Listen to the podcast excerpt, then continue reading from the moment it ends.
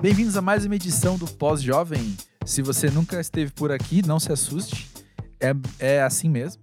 Eu sou o André Felipe de Medeiros e eu tô conversando aqui por Skype com o Nick Silva, produtor. E aí, gente, tudo bem? Porque esse é mais um episódio do Pós-Jovem gravado à distância, neste momento que o Brasil inteiro, o mundo inteiro conhece como de gravações à distância, não é mesmo? E depois de programas de TV e de canais no YouTube, chegou a vez do Pós-Jovem também ter mais um episódio gravado à distância. Esse muito especial por alguns aspectos. Primeiro de tudo, ele se conecta diretamente com o primeiro episódio lançado pelo Pós-Jovem, episódio 001, lançado em 2019 com Lil Soares. Porque temos agora quem? Não só sua companheira de banda, como sua irmã caçula, Lai Soares. Um amor de pessoa, alguém que, desde que a gente se conheceu, eu lembro da primeira conversa que a gente teve, e foi de ver que ela era uma pessoa muito gente boa, alguém muito legal. E a dádiva de gravar à distância é o quê? Não ter limites geográficos, não ter distâncias que impeçam uma gravação. Então, ela lá de Curitiba, onde ela mora, pôde participar do pós-jovem. A gente estava já segredos. A gente estava já alguns meses tentando coordenar uma participação da live no pós-jovem com ela estando em São Paulo. Mas ela vem pra cá, e aí é gravação, e é show, e, é... e precisa voltar. E a gente nunca conseguia. Então, pô, que massa poder conversar com ela agora. A conversa foi massa no nível Lai Soares mesmo. Ó. Ela conversou sobre como que é lidar com a adolescência agora que ela passou, sendo que parte do público dela está nessa fase da vida.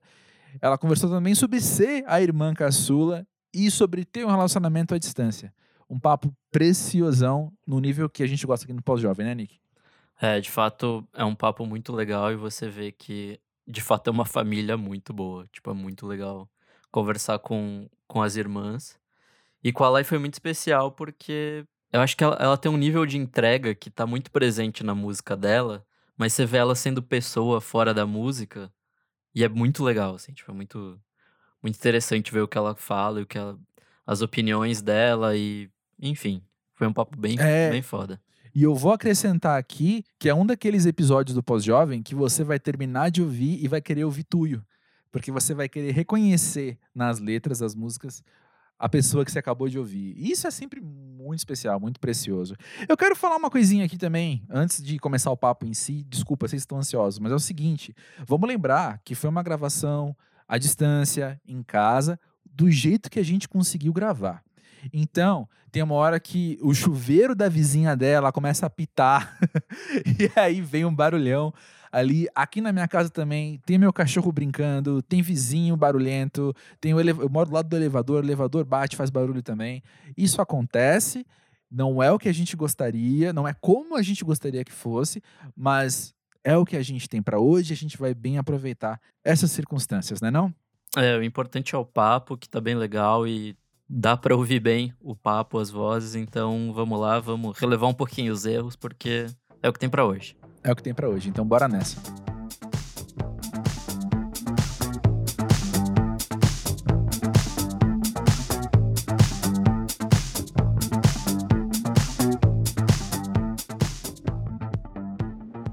Light, deixa eu te contar uma coisa. Quando o pós-jovem começou, a gente mirava muito em conversar sobre o que significa ter 30 anos. E aí, o tempo foi passando, a gente foi percebendo que o pessoal de 20, 20 e pouco estava muito interessado no pós-jovem. Por isso a gente está convidando pessoas de faixa etária ali de trás. Sim, a cabeça do jovem também, vou dizer, tá todo mundo ali em como fala? Tá todo, ali, todo mundo ali com a mesma cabecinha às vezes. Pois é. Os mesmos problemas, as mesmas tretas, mesmas dificuldades, mesmos conflitos mentais. Concordo total. E aí então vem a pergunta clássica que nunca quer calar aqui no pós-jovem. Lai, para você, é. o que é ser pós-jovem? Menino, pós-jovem. Boa pergunta, viu? Não sei, eu acho que é tão difícil saber o que é jovem Sei lá, uhum. às vezes eu fico me perguntando o que é ser jovem, ser, ai, nossa, sempre estar atualizado, é sempre pensar coisas novas, sempre ser criativo, é, é, não pensar nos problemas. E aí eu fico pensando no que, que seria o pós, porque tem uns jovens que nem vivem juventude direito, né? Já vai uhum. direto pro, pro depois. Sim. É, é, é bem doido isso. Acho que pós-jovem, pra mim, é, é não. É não. É assumir que é jovem. É, é-. Pe- Pensa só na minha cabeça. Não sei se eu tô falando umas coisas doidas, você me acompanha.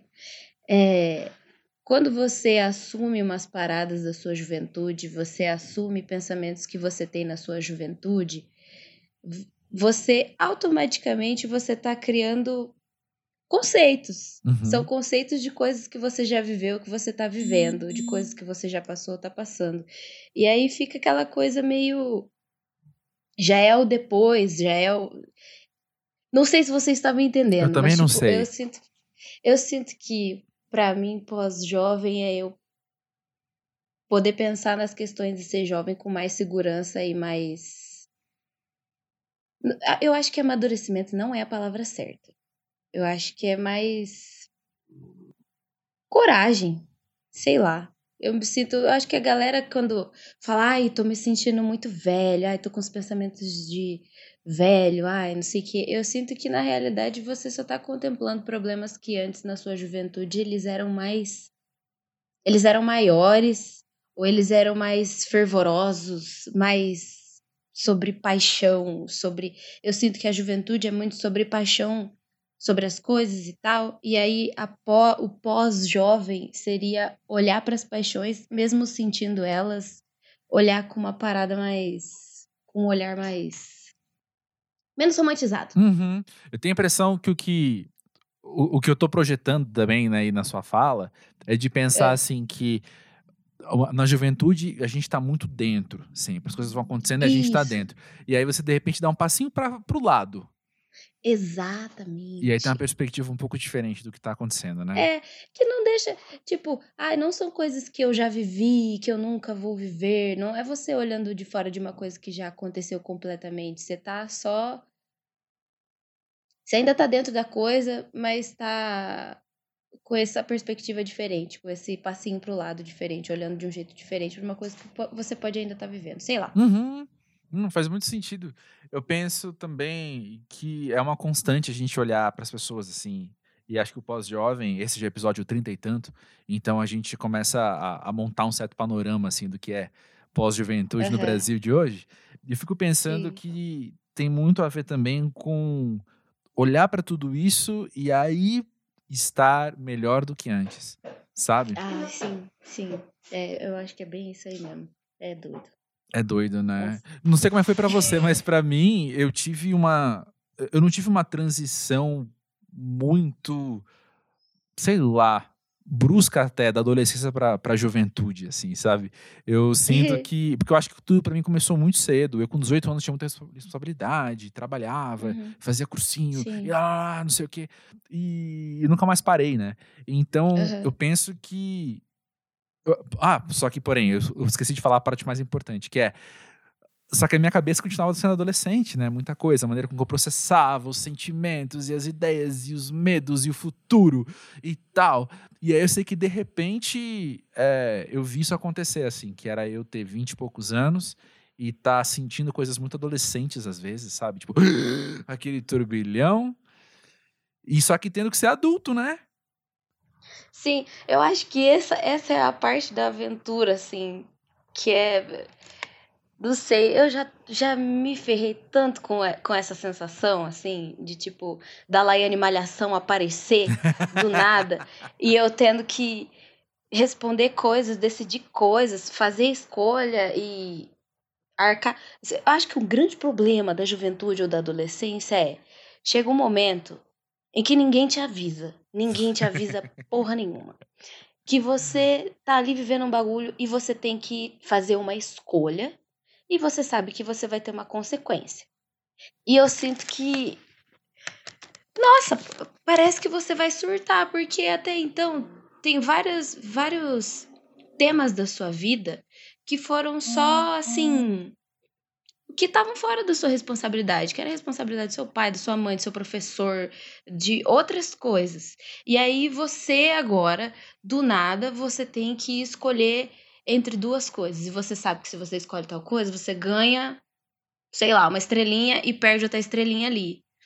Então, esse poder de decisão, que é muito bom, que é a tal da nossa liberdade, emancipação, também acaba com toda a sua cabeça, porque ainda tá lá a Laianinha Malhação, sabe?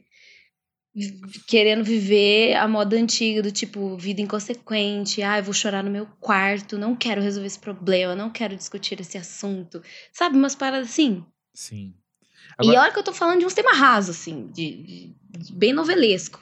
Tem coisas mais profundas. E malhação. Mas deixa eu te perguntar uma coisa.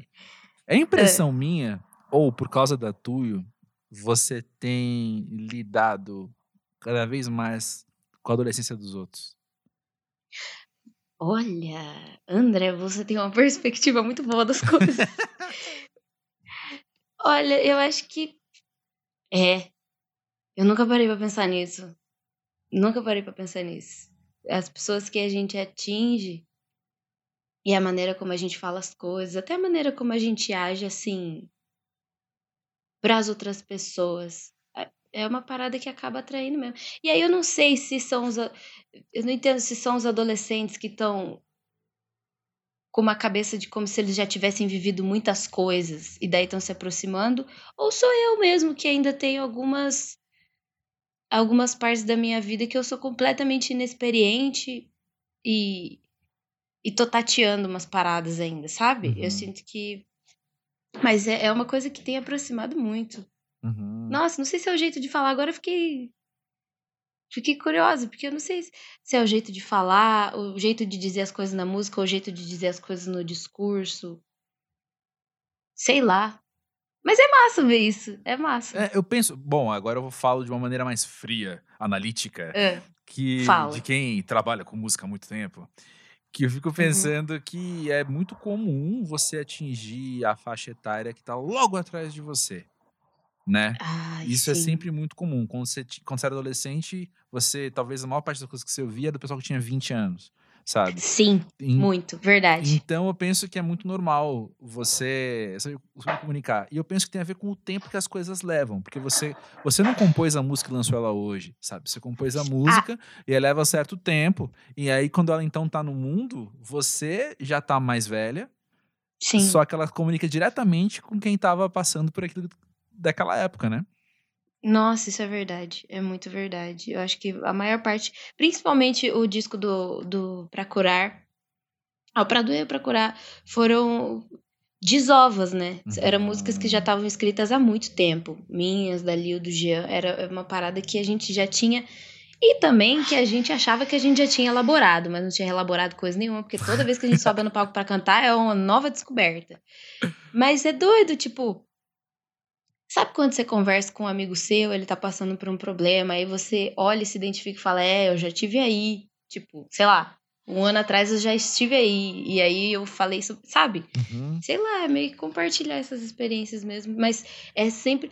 Nunca. Nunca é um lance de extrema sabedoria quando eu subo no palco, por exemplo, e canto so- solamento e falo, penso assim, nossa, passou-se tanto tempo, já aprendi tanto, amadureci tanto. É sempre um, nossa, revisitando esses probleminhas que às vezes aparecem em outros lugares. É doido. É doido demais. Eu queria voltar um, um assunto que você é, tateou agora há pouco, que é o de você falar: ah, tem coisas que eu ainda sou inexperiente, e aí tem coisas que eu Uhum. sei falar assim pro meu amigo que eu vou chegar e falar, já passei por isso, né? E eu penso também que é da pós-juventude a gente entender que a gente nunca vai estar completo, né? Mas a gente sempre vai. É, Ah, tem coisa que, mano, você é referência no assunto, e aí pra aquela outra coisa você é um bebê. Nossa senhora, mas é, é muito é muito difícil isso, porque, por exemplo, nas conversas que eu tenho com a Liv e com o Jean, eu sinto que em alguns temas eles dominam tanto umas áreas, e eu gosto de ouvir, né? Eu fico pensando, quando que eu vou chegar nesse meu momento de ser um catálogo sobre tal tema, de poder falar Catálogo. entendeu? Uhum. Sobre uma coisa assim, com segurança. Porque eu acho que é uma das minhas dificuldades também de poder falar as paradas, de conversar assim. Eu falo menos que o pessoal, porque porque essa segurança sobre os temas, segurança sobre as coisas de entender que você já viveu algumas coisas que você pode falar pela sua experiência, ou pelas coisas que você leu, ou pelas coisas que você viu e ouviu. Sei lá. Mas é isso. É, é, é... Sempre vai rolar essa dinâmica de você não saber sobre algumas coisas e de repente acontecer um tema em que você tem muita coisa para dizer, sabe? Uhum.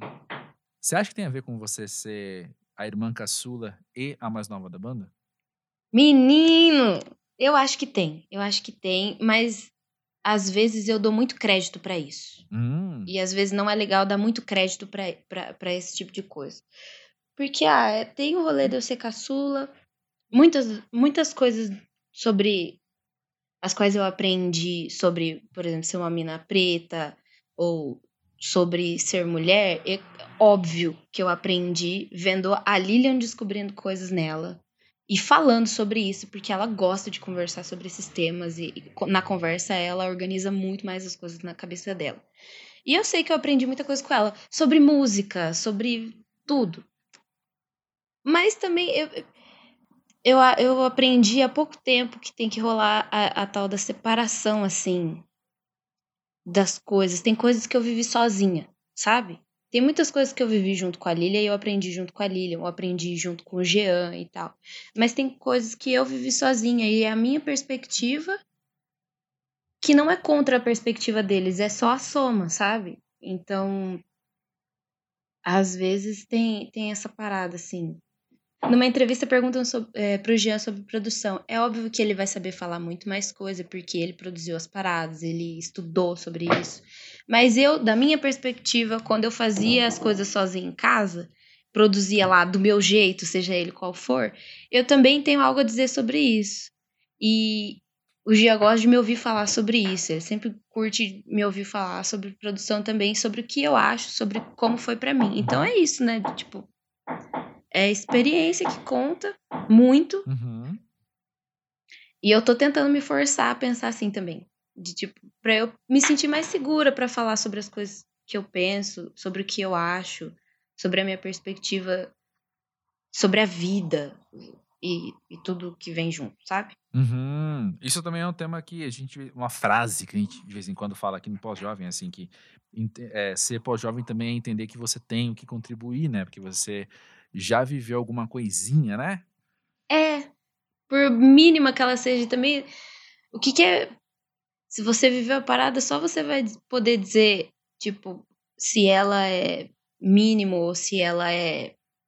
Ou se você tem alguma coisa mesmo para dizer, não sei. É, eu também é mais pensando, uma parada interna. É, eu fico, mas sobre isso que você falou agora, eu fico pensando que também às vezes nem cabe a nós julgar o quanto a gente tem para contribuir, né? Que é muito do outro. Eu tenho certeza uhum. que já uhum. passou por vezes, assim como eu, de alguém querer conversar e você pensar, mano do céu, eu não tenho nada para te falar. Aí Nossa. você fala aquela coisa do tipo, ó, oh, eis o que eu tenho que é muito pouco, e a pessoa fala, nossa, era o que eu precisava. E você fala, olha só, não sabia que eu tinha para contribuir tanto assim. É foda porque às vezes eu penso assim e, e por eu, eu fico nervosa, tem umas horas, eu lembro na, nas minhas épocas de faculdade. Hum. Discussão de temas. Tava lá um tema entregue pelo professor, daí o aluninho tinha que ir lá falar as coisas. E eu ficava super nervosa, que eu falava, tá, eu tenho uma coisa aqui para falar.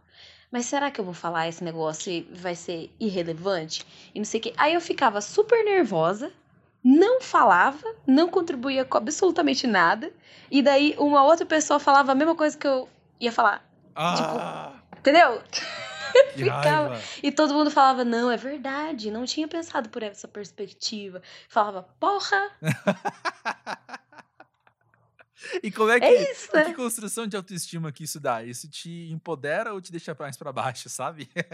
ah, é, é, isso. Na hora você fala, nossa, vou ficar quieta mesmo, deixa quieto tudo. Mas eu, aí eu penso, eu tenho alguma coisa para falar. Poxa, eu sou um corpo no mundo, vivendo, tendo minhas experiências, frustrada, feliz. Coisas boas e ruins acontecem. E eu preciso falar alguma coisa. Não dá pra ficar tudo dentro da minha cabeça. Senão eu vou pirar. É, é. E a gente não vai ter troca também, né? Porque a gente tá é. tá no rolê, a gente tá na pista pra gente dançar junto, sabe?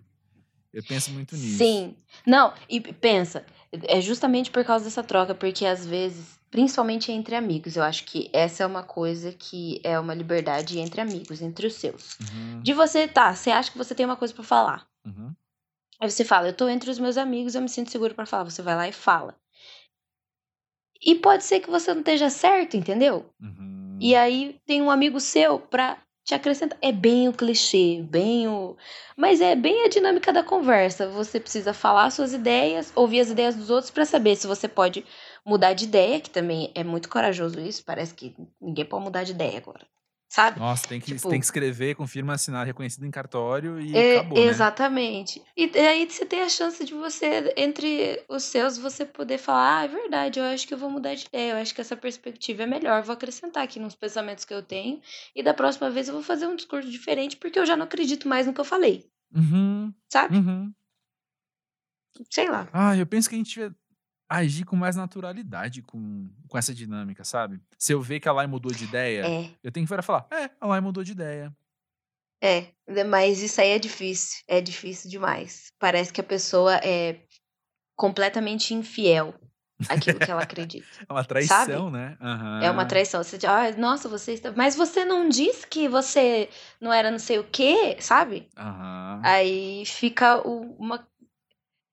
Uma questão. É como se você fosse oscilante o tempo todo. Ah, e também tem o limiar, né? Tem a linha tênue entre você ser uma pessoa que é super Maria vai com as outras e falar, ah, não, é verdade, você tem razão. Ah, mas você tem razão. Ah, não, mas a outra pessoa tem razão. Em vez de você pegar os pedaços e construir seu próprio argumento, sei lá, construir sua própria ideia sobre o que quer que seja o tema. É. E acho que também com. Aí eu não sei se é só do pós-jovem, não. Acho que é com a idade mesmo, no geral. Ah, Que é quando você vai aprendendo a talvez não precisar falar de tudo, né? exatamente. Você pode ficar quieto às vezes e só ouvir por um bom Sim. tempo, até você falar, acho que eu vou começar a tentar exprimir uma ideia, né? Exatamente. Ah, é, é- é porque paciência é uma coisa que poucas pessoas têm. Paciência Não com os é. outros e com, com elas mesmas. Pra poder ouvir e não precisar ficar imediatamente dando opinião sobre tudo e sobre todas as coisas. É, É, é um Eu- grande dilema aí. é, eu não sei como é que você lida com isso. Eu tenho lidado de uma maneira, eu já até verbalizei isso em outro episódio, que é quando eu vejo que eu tô tendo que lidar com os palpites dos outros, por exemplo, que eu falo, ó, só Uhum. ninguém merece ter que lidar com isso. Então vou, vou ficar palpitando, não, sabe? É colocar esse outro lado da moeda, assim, virar e falar, se eu tô vendo os outros fazendo uma coisa comigo que, mano, não rola, não não, vai ser legal, eu vou ter que Que ficar ligado pra chato. não fazer isso também. Nossa, é, é bem isso. Mas, não sei, eu sinto que é difícil você enxergar uma coisa na outra pessoa que é você que faz. Isso aí que você faz é muito legal. De você perceber o comportamento de alguém e entender. Tá, eu faço isso também, mas será que eu quero continuar fazendo? Porque não tô achando chato. Se eu ser, eu não quero ser essa pessoa chata. Daí é muito difícil. Falo por mim. Assim, eu sou muito Juliane. Eu sou uma megerinha. Sou venenosa. Venenosíssima. O pessoal acha que eu sou canceriana fofa e tal. Canceriana é rancorosa. E aí eu sinto que eu, às vezes eu fico muito no veneno de apontar erro, apontar erro dos outros. Ai, fulano é chato. Nossa, fulano não suporto. Fulano faz tal coisa. E aí, às vezes, eu não percebo que eu estou indo na mesma onda, fazendo a mesma coisa, de um, um jeitinho diferente, assim, uma pitada diferente, um, quase Uhum. nada assim despercebido. E é- aí tem muita questão de perceber ou de ser orgulhoso, mesmo percebendo ser orgulhoso demais pra assumir, enfim. Mas sabe, você tá É. falando tudo isso e eu tô pensando, eu, eu respeito você falar, é muito legal você fazer isso pra algo que eu faço, mas eu vou falar que a minha motivação aqui dentro é porque eu sou igual a você. É porque, ou sou pior, eu sou muito chato. Eu sou muito chato. Então as pessoas, as pessoas estão ao meu redor, fazendo alguma coisa, tipo, af, ah, ó o fulano, ah, ó o cicrano. E aí, por isso que eu fico tão. a- que eu acabo ficando atento a mim, porque eu também sou chato comigo. Que eu falo, ah, ó o que eu tô fazendo aqui Sim. agora também. Sabe? Entendi. É uma autocrítica feroz. É, é aquele negócio, você acha que eu sou chato com os outros, que você não viu como eu sou comigo mesmo, sabe? que aqui dentro eu sou pior ainda às vezes. E aí também, Ai, quando a gente fala de gentileza, a gentileza engloba como eu vou ser mais gentil com a Lai e como eu vou ser mais gentil comigo também. Uhum. Sim. É. Empatia, gentileza, é, essas coisas tudo, sabe? Porque Uhum. você usou a palavra venenosa, eu gosto muito desse termo, porque é isso, assim, a gente, amo. a gente intoxica, né, o outro. E a gente se intoxica a nós mesmos também, né? E é doido. é- Isso aí é doido. Esses tempos eu tava. Eu e a Lilia, a gente tava em várias conversas, assim, vários temas, eu não lembro direito quais eram. Mas a gente tava. Eu tava usando muito esse termo, tipo, ai, a pessoa é muito tóxica. Ah, não, eu fui muito tóxica com você. Eu acho que também, quando a gente usa essas palavras, a gente já cagou, assim, sabe? Tipo, são palavras que dão uma minada nos seus pensamentos. Você fica meio. Aí ele falou: Não, eu não sou tóxica. Não, eu preciso parar de falar que eu sou tóxica, ou que minhas conversas são tóxicas, ou que a outra pessoa é tóxica. A gente precisa entender que existem outras dinâmicas e que só de falar essa palavra já muda um pouco o contexto, sabe? Já muda um pouco a engrenagem que você tem pra pensar sobre o que aquela pessoa é, sabe? Uhum. Não sei, eu usava demais, demais. Tinha uma outra palavra que eu, que eu usava que também era meio. Ah, eu não vou lembrar. Mas enfim, ne- nesse mood, assim. Sim, entendo. E sobre isso de ser gentil consigo mesmo, eu fico pensando às vezes que a gente tá num- nos momentos tão doidos da humanidade, nos momentos Uhum. tão, tá todo mundo tão à flor da pele, que eu acho que às vezes a gente a, a linha do autocuidado, ela, eu não sei se ela é pouco tênue assim, mas às vezes parece que a gente ou tá só se defendendo demais das coisas, ou a gente tá largou a mão, sabe? E tá, Nossa. faz sentido o que eu tô falando? Faz demais, faz demais. Eu, tô- eu acho que eu tô vivendo todas, essa, todas essas nuances, assim, nessa quarentena. Eu tô, eu acordo, eu não sei o que eu faço, eu olho pra mim no espelho, penso, tá. Começando pelo autocuidado básico, assim, sabe? Vou tomar banho? Não vou tomar banho. Não vou cuidar do meu cabelo. Não vou ler. Não vou escrever. Eu vou ficar jogando meu joguinho aqui do. do- Baixei um joguinho, André. De dragão, caralho. Nem sei que porra que é aquela que eu tô viciada. E aí eu penso, tá. Eu tô vendo vários, várias pessoas tentando se ajudar. Várias videoaulas de exercício em casa. O que fazer pra não surtar.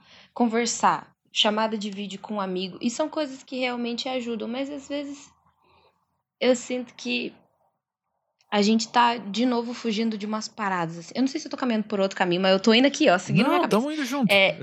Segurei tua mão e tô indo. É que, assim, existe um monte de demônio na nossa cabeça. Um monte. Que a gente nem sabe. Só que existe a vida. Você acorda, você toma café, você trabalha, você encontra seus amigos. Final de semana você sai. Muitas vezes você não tem nem a chance, você evita do jeito, da forma que você pode lidar com esses demônios. Uhum. Aí vem este caos mundial que te obriga a ficar dentro de casa. Quem pode ficar dentro de casa, né? Aí você fica dentro de casa, deitadinha com todos os seus demônios. E aí você tem um momento em que você pode usar o autocuidado ou a defesa a seu favor, que é sentar e lidar com as coisas internas que você tem. Ou você pode usar isso como uma distração também. Que é muito Hum. simples, entendeu? Você tá em casa, vai falar, "Ah, eu vou fazer um exercício, vou assistir um vídeo, vou ler um livro, vou, sei lá, fazer tutorial de maquiagem, vou ficar fazendo histórias. Esses dias eu fiz umas, nossa, um monte de histórias, porque eu não conseguia ficar um minuto sentado no silêncio pensando só com a minha cabeça, Uhum. sabe? Uhum. Porque aí, não sei. Existem muitas coisas que a gente usa pra para ser gentil com a gente mesmo. Mas eu sinto que às vezes essas mesmas coisas, em alguns momentos a gente pode usar como uma distração para evitar problemas maiores, para evitar pânicos, Uhum. sabe? Tem muita gente falando, não entra em pânico, não entra em pânico. Às vezes, a pessoa sozinha dentro da, da casa dela, ela precisa de um momento de pânico para depois se acalmar, Uhum. entendeu? Uhum.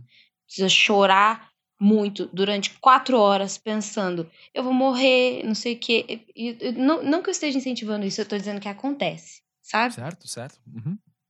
Sabe, tem hora que você deita a cabeça no travesseiro, você não tem mais joguinho, seus amigos dormiram, você não tem mais o que fazer no, no Instagram, e aí você deita e você começa a pensar nas coisas que você já fez, nos planos que você quer fazer, é, o medo da morte, o medo da solidão, é, o medo do caos, porque tá todo mundo falando sobre um caos, sobre perigo, então você tá de alguma forma correndo perigo e o medo de correr perigo. Então, assim, sei lá, é um monte de um turbilhão de sentimentos que é muito difícil administrar, é muito difícil saber, tá, o que eu o que eu escolho sentir agora vai me ajudar ou vai me distanciar de coisas que eu preciso elaborar, Uhum. sabe? Uhum.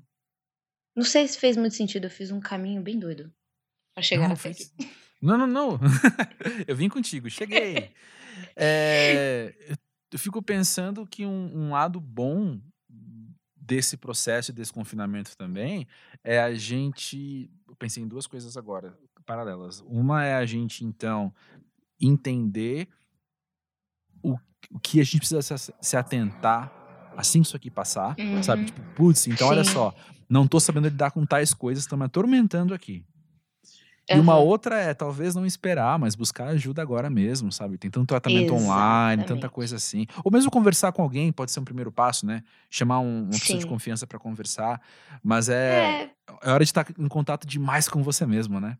sim, e eu sinto que agora é o momento que você tem pra ficar sozinho, mas se você não dá, se você não tá dando de ficar sozinho com a sua cabeça, tem seus amigos que talvez sozi- eles lá sozinhos também estejam vivendo coisas muito parecidas. Uhum. Esses tempos eu.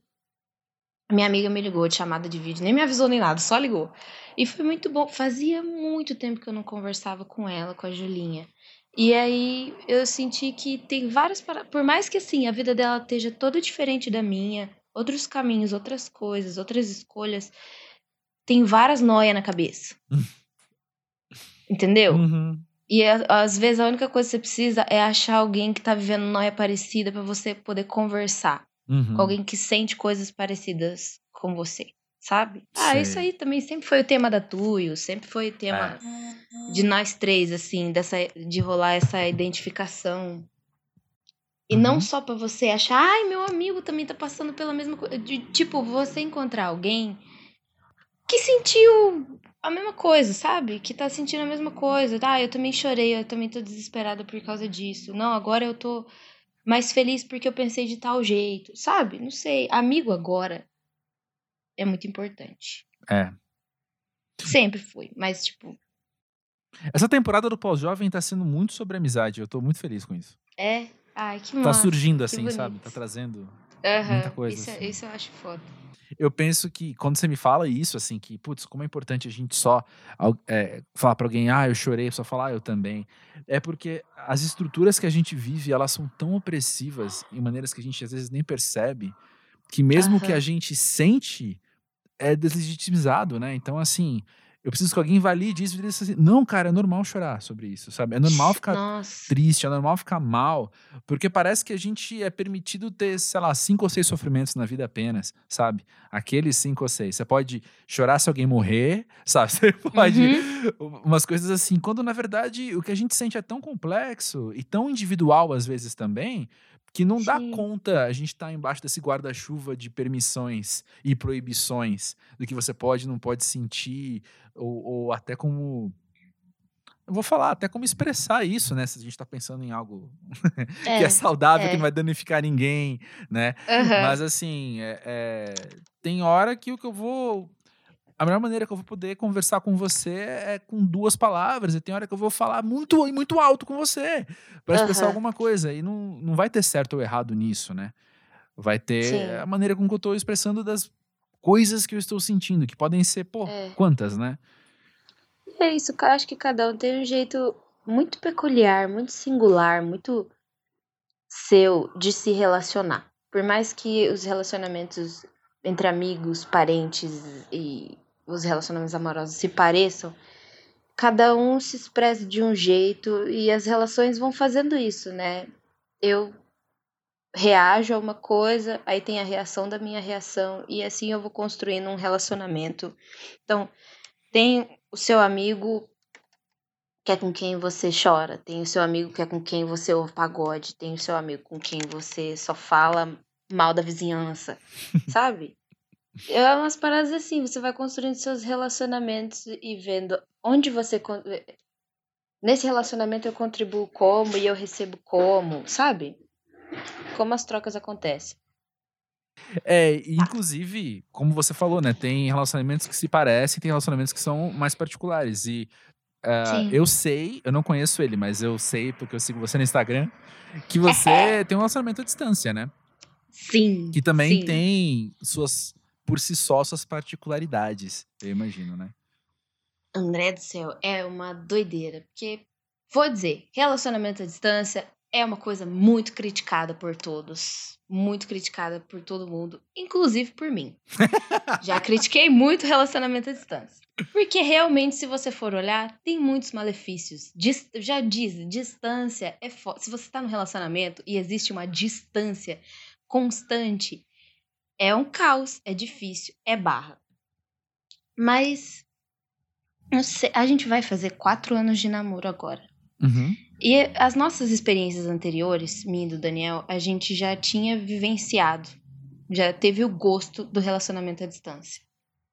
Então tinha algumas coisas que a gente já tava meio assim, tá, eu sei, a gente sabe que é isso aqui, é esse risco que a gente tá correndo. É, tá, beleza, então vamos.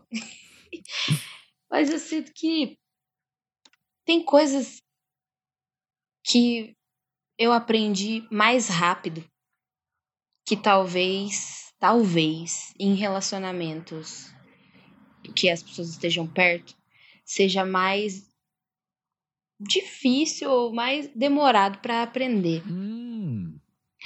que é o famoso vida sozinha. Eu nasci Uhum. sozinha, eu morro sozinha, eu construo minha vida, eu não posso depender de ninguém. Eu não, é, não é nem assim, ah, eu não dependo de ninguém. Eu não posso. não, não, é, não me é permitido, não dá. Porque é dá ruim, sabe? Depender emocionalmente, depender financeiramente é muito difícil. Mas, tipo, sabe? Então, eu, eu senti. Essa é uma das partes muito bonitas, assim, de ver que ele tá crescendo em outras coisas lá e eu crescendo em outras coisas aqui. E a gente escolheu muito mais pela cabeça, assim, às vezes, do que pelo coração. Não sei. É, não sei. É, e acho que foi isso, porque Uhum. a gente escolheu compartilhar as coisas, Uhum. sabe? Então, eu escolhi compartilhar as paradas da minha vida com ele, os meus, os meus demônios, as coisas que estão na minha cabeça, meus planos pro futuro. E eu coloquei ele dentro desses planos, ele me colocou dentro dos planos dele. Então, é um custo alto, mas eu sinto que tem várias coisas que, que a gente ganha é, no relacionamento à distância. É difícil? É. Se para as pessoas que não têm relacionamento à distância, que estão começando a se engraçar, não recomendo, não recomendo. Mas uma vez que você entrou nisso e você acha que vale a pena, poxa, não, é isso. É, isso aí, Eu, com e, certeza. e olha, eu vou dizer, depois de muito tempo, eu aprendi umas paradas assim. Eu sempre fui muito do romance. Adoro um dorama, adoro uma novela, adoro um filme de comédia romântica. Então, eu sempre romantizei muito as coisas. E isso dificultou muito pra mim vários processos. Uhum. Vários processos de término, é, vários, várias coisas que, que eu me coloquei ali num lugar bem Maria do Bairro sofredora, sabe? Sei. E aí fazia mal pra mim, fazia mal pra todo mundo que tava em volta. Enfim. E aí eu senti que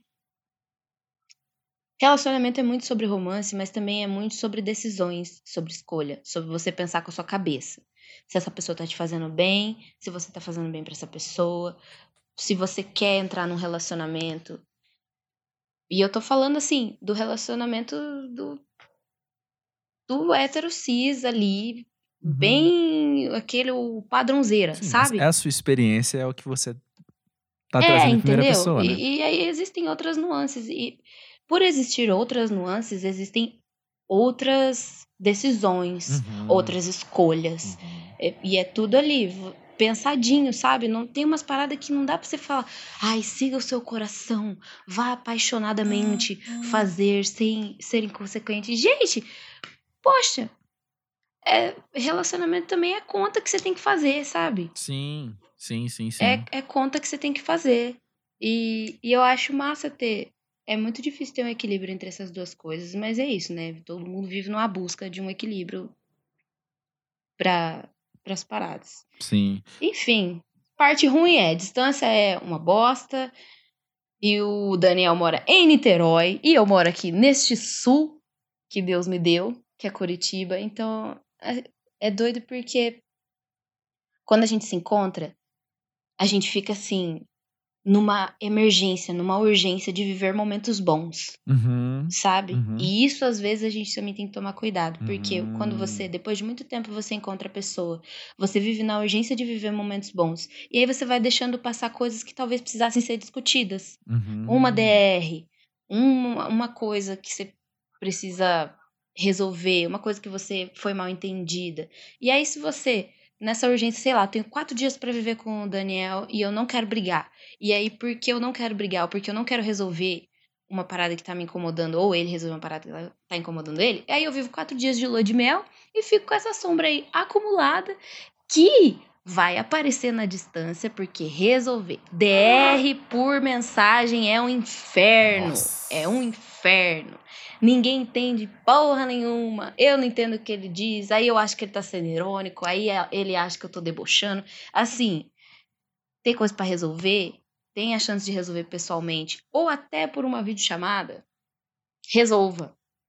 Porque misericórdia. É. Enfim. E eu penso que o lado bom me, me, me corrige através da sua experiência, mas eu penso que o Sim. lado bom também é a necessidade do diálogo, porque às vezes é tudo que vocês têm.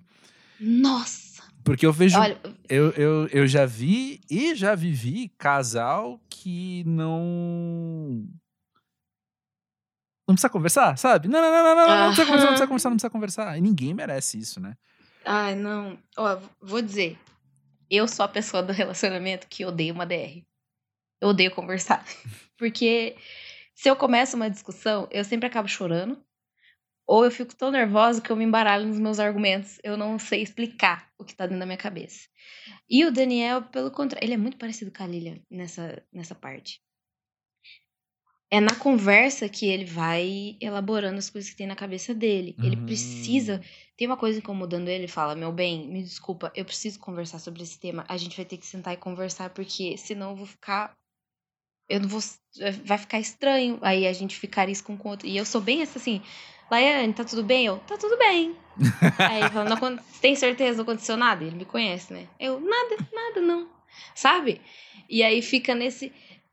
E aí eu tenho aprendido com ele, essa parte é bem legal. E é muito doido porque existe muito uma troca.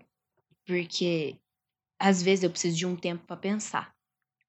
Aí eu falo, me dá, sei lá, 40 minutos, eu preciso pensar. E daí a gente conversa com calma.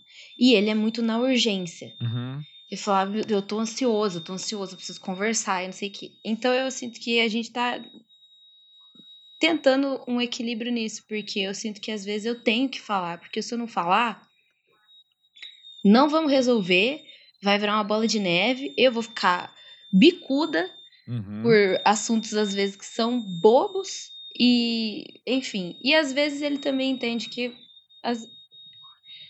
tem momentos que a gente precisa só de um silêncio um espacinho para elaborar as coisas e depois voltar com calma não ser um cuzão um com o outro não faltar com respeito sabe Uhum. ter uma conversa conversar o dia... nossa tem uma coisa que a gente faz é conversar demais demais Que demais. bom! Que bom!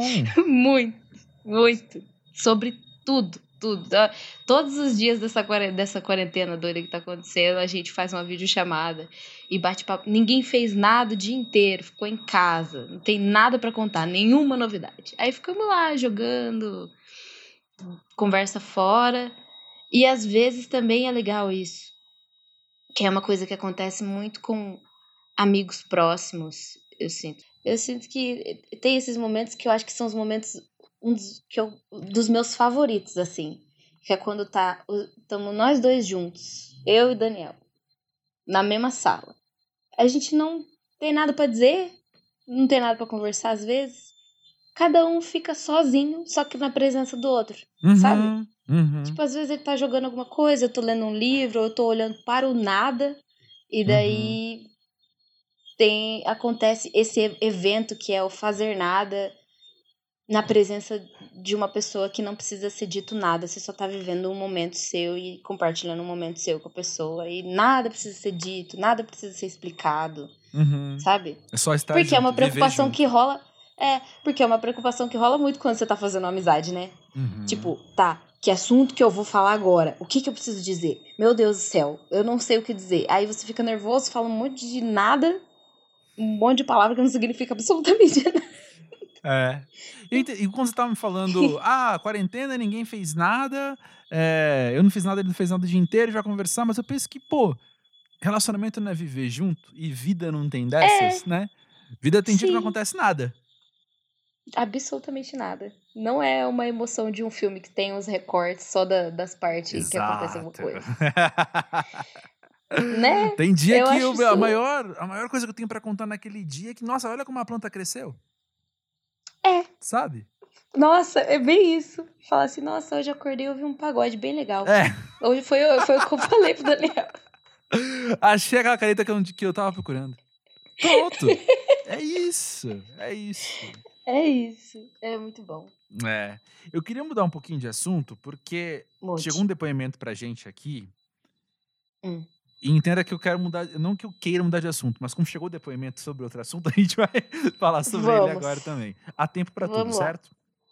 Com certeza. Então é o seguinte, eu vou ler aqui o que chegou pra gente, é anônimo, tá? Tá. Diz o seguinte, ó. Hoje eu trabalho em um lugar muito diferente da agência onde eu trabalhava antes. Lá todo mundo era cobrado pela responsabilidade, todo mundo estava sempre muito comprometido, ninguém estava coçando em nenhum momento. Antes disso, o emprego anterior, as pessoas faziam bullying comigo por ser muito séria no trabalho. Eu não consigo zoar e trabalhar ao mesmo tempo. Então eu sempre fui muito séria no trabalho e nos intervalos e nos corredores eu era a pessoa mais idiota possível. Mas isso já faz uns oito anos. No meu trabalho de hoje, eu estou vivendo isso tudo de novo. Das pessoas falarem que eu sou muito focada e depois elas se surpreendem nos intervalos, no happy hour, etc. Fazia tempo que eu não vivia isso. Sinto que é que nem quando você não bebe, as pessoas fazem bullying porque você não bebe, sabe? As pessoas uhum. zoam porque eu sou muito focada, como se eu estivesse errado a fazer meu trabalho. Vejo isso com uma perspectiva um pouco jovem demais, de não enxergar oh. que eu estou lá não trabalhando para os outros, mas para os meus sonhos. Caraca. E esse fim, eu acho que é o. Caraca, não, com certeza. Muito obrigada, amiga, que mandou isso. Gostei muito Nossa, de obrigada isso. demais. Que Por... loucura. É, porque tem, eu penso que tem, tem duas partes do que ela tá falando. Primeiro, ela tá falando do, da sensação dela, né? De virar e falar. Sim. Pô, gente, é que eu tenho meu sonho e eu tô fazendo aqui o meu sonho, sabe? Eu não tô só trabalhando. E, e por um outro lado é, eles não conseguem enxergar que eu tô em outro rolê. Eu já, eu já trabalhei em lugar assim. Eu já trabalhei em, em firma, sabe? Firma com patrão. Bem, que aí as pessoas não querem trabalhar, elas estão lá contra gosto. A cultura do trabalho é eu odeio trabalhar, eu odeio meu chefe, a gente tem que falar mal do chefe e uhum. tem que evitar trabalhar. E eu ali pensando, Sim. pessoal, com licença, sabe? Tipo, eu tô no meu rolê, que é diferente desse. E também Sim. achar é, jovem demais no sentido de, de limitado na perspectiva, né? É, virar e falar, é. ah, mas é que eu em outra, gente. Nossa, eu acho que é, é, é bem isso aí. O famoso limitado numa perspectiva. É... Que loucura agora pensando. Porque eu sinto que assim, você tá num trabalho, é uma coisa que eu tenho que eu aprendi na Tuyo, porque foi um dos meus grandes trabalhos da minha vida, né? É, com equipe. Mas é, eu acho que não, não deveria ter problema em nenhum dos lados se eles não se atrapalhassem, entendeu? Tem uma pessoa Uhum. focadona, ela gosta de, quando está no trabalho, trabalhar, que é o, o que ela quer fazer, porque ela tem os objetivos dela, seja lá quais eles forem. Então ela vai, ela trabalha. Ela tá atrapalhando o trabalho do amiguinho? Não. Aí vem uma pessoa que não gostam de trabalhar, que gosta de falar mal do chefe, ou sei lá, que tem esse estereótipo que é mais assim, tranquilão no job. Sabe? Gosta de soltar uma piada, sai de, sei lá, meia, meia hora pra buscar um café, sentar e ficar acordadão pra despertar. E aí, tá, beleza. Se ele tá ali fazendo o trabalho dele, não está atrapalhando, enchendo o saco da pessoa que tá focadíssima, sabe? Eh, Seria mu- muito melhor, um idealzão assim. Essa agora essa parada de de não entender que existem pessoas que estão em outro rolê, que estão em outra frequência, sabe? Não existe só a sua frequência, não existe só o todo mundo que trabalha Exato. odeia o chefe. Todo mundo que trabalha não queria estar trabalhando, É. sabe? Ou pô, é- aí é muito é muito uma- um pensamento limitado, porque você tá ali só com seus amigos, só numa bolha e aí é só ela que funciona. Isso era o que eu ia falar Entendeu? agora. Eu concordo também de ser jovem demais, porque parece que é alguém falando. Escuta aqui, você não é parecido comigo, não? Como assim você é Jovem. diferente de mim? Ah, os jovens. É. Como assim você não é igual a gente? Porque olha só, a gente aqui é um grupo. Olha como a gente aqui se porta do mesmo jeito. E que Como doido, assim né? você vai se porque, portar de outro? porque jovem é muito sinônimo de coisas atuais, coisas. E aí, e esse é um pensamento muito. Ele é. Não é simples, ele é raso. É um pensamento raso, assim. Sobre, sobre as pessoas. De. Ai, você é estranho. Tipo, ai, você é muito estranho. Por que, que você não bebe? Ai, nossa, a menina lá da minha, do meu trabalho com 20 anos, ela quer casar. Ai, que doida. Sabe? Uhum, Umas coisas meio assim. Uhum. E aí, não sei, é bem, é bem doido pensar que é, é bem jovem esse pensamento, mas ao mesmo tempo ser jovem deveria ser o contrário disso aí, né? É, porque imaginar que é isso aí, gente. Cada um tem o seu, sei lá, existem. Vamos aprender, vamos aprender. Novos, novas maneiras, novos jeitos de olhar, né? É, sim, é. Bom, é, esse, essa mensagem foi muito legal. Da, de- dessa pessoa anônima. Sim, sim, sim, sim. Fico muito agradecido. Sempre chegam uns, chega umas histórias pra gente aqui que eu fico todo bobo lendo, assim. Já chorei lendo mensagem que chega pra gente. Pra não ter que ler quando eu, é tô, foda. quando eu tô gravando, sabe? Eu choro antes. Dá aquela pausinha e fala, pera só um minutinho, deixa eu ler aqui antes. Mas, pois é. é, E, e tem um lado aqui que a gente não ouviu, que eu fico Hum. agora curioso também. Se ela quiser depois responder esse episódio, eu fico muito feliz. Sim. Que é, eu entendi o seu incômodo, mas qual que é a tua resposta? Sabe, como é que você tem respondido a isso? É, é ver... Olha aí, é. E agora eu fiquei curiosa de saber. Porque é isso, né? Fosse você, Laiane. Eu falei Laiane porque Vixe. você pensa- fica sério. Se fosse eu, bem laianinha, eu ia ficar bem quietinha. Porque eu sou muito laiane. Até eu ficar muito incomodada, até eu, eu puxar pra conversar, entendeu? Eu ia viver todo o Uhum. processo antes. De tipo, falar, poxa, por que, que a galera tá. Aí fica lá no meu canto.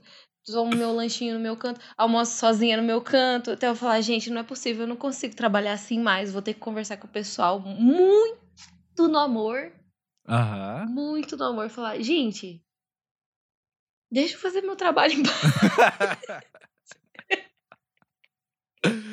Pelo amor de Deus, não tem nada com a minha vida, vocês não pagam minhas contas. É. Eu tô pensando se fosse eu, sabe o que eu faria? Eu acho que num primeiro momento eu ia observar, eu ia analisar, e aí eu chego numa, numa dinâmica padrão na minha vida, que é eu ficar violentamente em paz. O que eu quero dizer com Caralho. isso? É que eu tô tão de boa que eu acabo falando com você. A maneira que eu comu- comunico com você que eu tô de boa é agressiva às vezes. sabe? Entendi. Do tipo, se fosse a Amei. gente, você faz um bullying comigo, eu viro e falo assim. Mas lá, eu entendo que você tem essa visão limitada que você não consegue enxergar aqui pra mim é diferente. já Amo! Solto, tipo, só que eu tô tão, tão na paz falando isso que eu não percebo que eu tô, tipo, te dando uns três tapas na cara, entendeu? Aham. Porque pra mim é Sim. já a narrativa ali que eu me adaptei, que eu já entendi, já processei. É, eu falei, tá, entendi. Então é assim que vocês pensam. É. É, só que a maneira que eu comunico isso é o quê? Violentamente na paz. A Lilia faz muito isso. Olha aí, denúncias. Ela é muito boa nisso. Denúncias ao vivo. Zolai, é você. Eu sabia que ia ser uma convidada que a gente ia trazer pós-jovem e que ia soprar coisas boas com, com, com o que você tem. Não sei se você reparou, Ah. mas o, o sol se pôs aqui atrás. Pois é, eu vi, deu uma escurecida. É, mas, mas por mim a gente ficaria mais horas conversando mesmo, porque que prazer falar contigo, viu? Ai, André, é sempre bom conversar com você. Os papos sempre vai para uns lugares que eu nunca, assim. Quando eu vejo, a gente já tá lá longe, falando sobre Ah. as coisas. E sempre é um caminho bonito que a gente chega. É massa. Ah, pra mim são as melhores conversas, exatamente essa. A gente vai, vai, vai, vai, vai, vai, vai. De repente vira e fala assim, nossa, onde que a Como gente tá? cheguei aqui? É. Liga o GPS aí, porque. É. Valeu por estar com a gente. Ah, eu quero Ah. só. Uma coisa que eu pensei quando você estava falando, assim. Acho que Ah. vai ter. Tem fãs de tu que estão ouvindo nesse momento que vieram aqui só pra ouvir você falar, eu sei. E eu, eu penso que a sensação é: faz sentido ser fã de Tuyo, porque olha só as coisas que você fala, sabe? Ó como é especial. Tamo aqui, né? Tentando ser coerente na medida do possível. Pensando nas paradas que a gente faz o tempo inteiro, se condiz com, as- com o nosso discurso. É sempre isso, né? Tem que ficar atento. Pra saber, tá, o que eu tô fazendo faz sentido com o que eu penso e Uhum. com as ideias que eu tenho. Se não faz, ah, é só rever, também não é um grande problema, assim. É só você ter a simplicidade e a coragem de resolver essas coisas. Pós-jovem, né? Enfim. Encontrar, encontrar aquele famoso sentido que todos os jovens, pós-jovem, velho, todo mundo quer descobrir o sentido. Bora. Se a gente tem pra. A gente acrescenta com o que a gente tem, né? Com quem a gente é. Então bora. Sim. Valeu demais. Um beijo, meu André. Ó. Foi lindo.